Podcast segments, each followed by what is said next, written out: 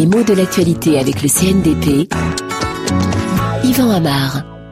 Nicolas Sarkozy n'a jamais été mon mentor. La formule de François Fillon a été très commentée depuis hier, c'est l'essentiel de ce qu'on a retenu de ses propos, et on y a souvent vu une déclaration d'indépendance plutôt habile pour capitaliser une certaine popularité au moment où le président de la République en a un petit peu moins.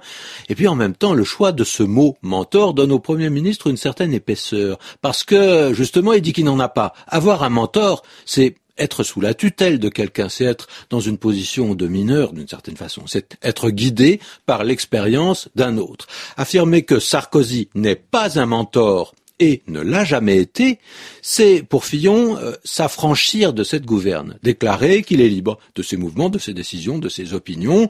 Donc euh, on ne va pas le considérer comme l'homme à tout faire, le second qui reste dans l'ombre du patron. Alors pourquoi mentor, M-E-N-T-O-R, qui est un mot bien ancien qu'on entend souvent, assez à la mode en ce moment, et qui représente un genre de guide pour quelqu'un qui est plus jeune. Hein. Alors, ce n'est pas exactement un protecteur, c'est un peu un professeur, mais pas uniquement, celui qui sert d'exemple, qui donne des conseils avisés, expérimentés.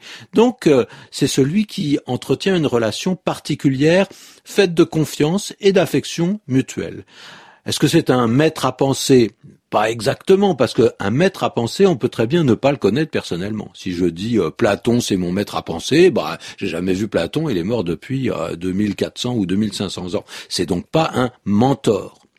Qu'est-ce que c'est que ce mot de mentor, donc qui a un rapport bien plus direct avec celui qui va guider? Eh bien, mentor, au départ, c'est un nom propre, c'est le nom d'un personnage. On le trouve dans l'Odyssée, et lorsque Ulysse va quitter son île d'Ithaque pour aller faire la guerre avec les Troyens, eh bien, il va s'adresser à Mentor pour lui confier le soin de s'occuper de son fils, qui est petit.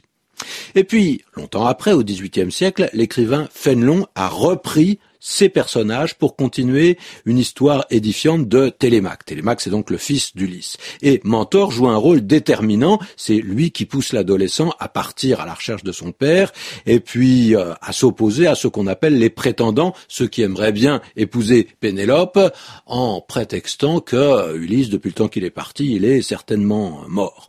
Donc Mentor est un personnage tout à fait euh, important sous la plume de Fénelon, et Fénelon s'est presque identifié à Mentor à une époque où lui-même était le précepteur du duc de Bourgogne, qui était le petit-fils de Louis XIV. On pouvait penser qu'un jour il deviendrait roi. Être le mentor du futur roi, c'était pas mal.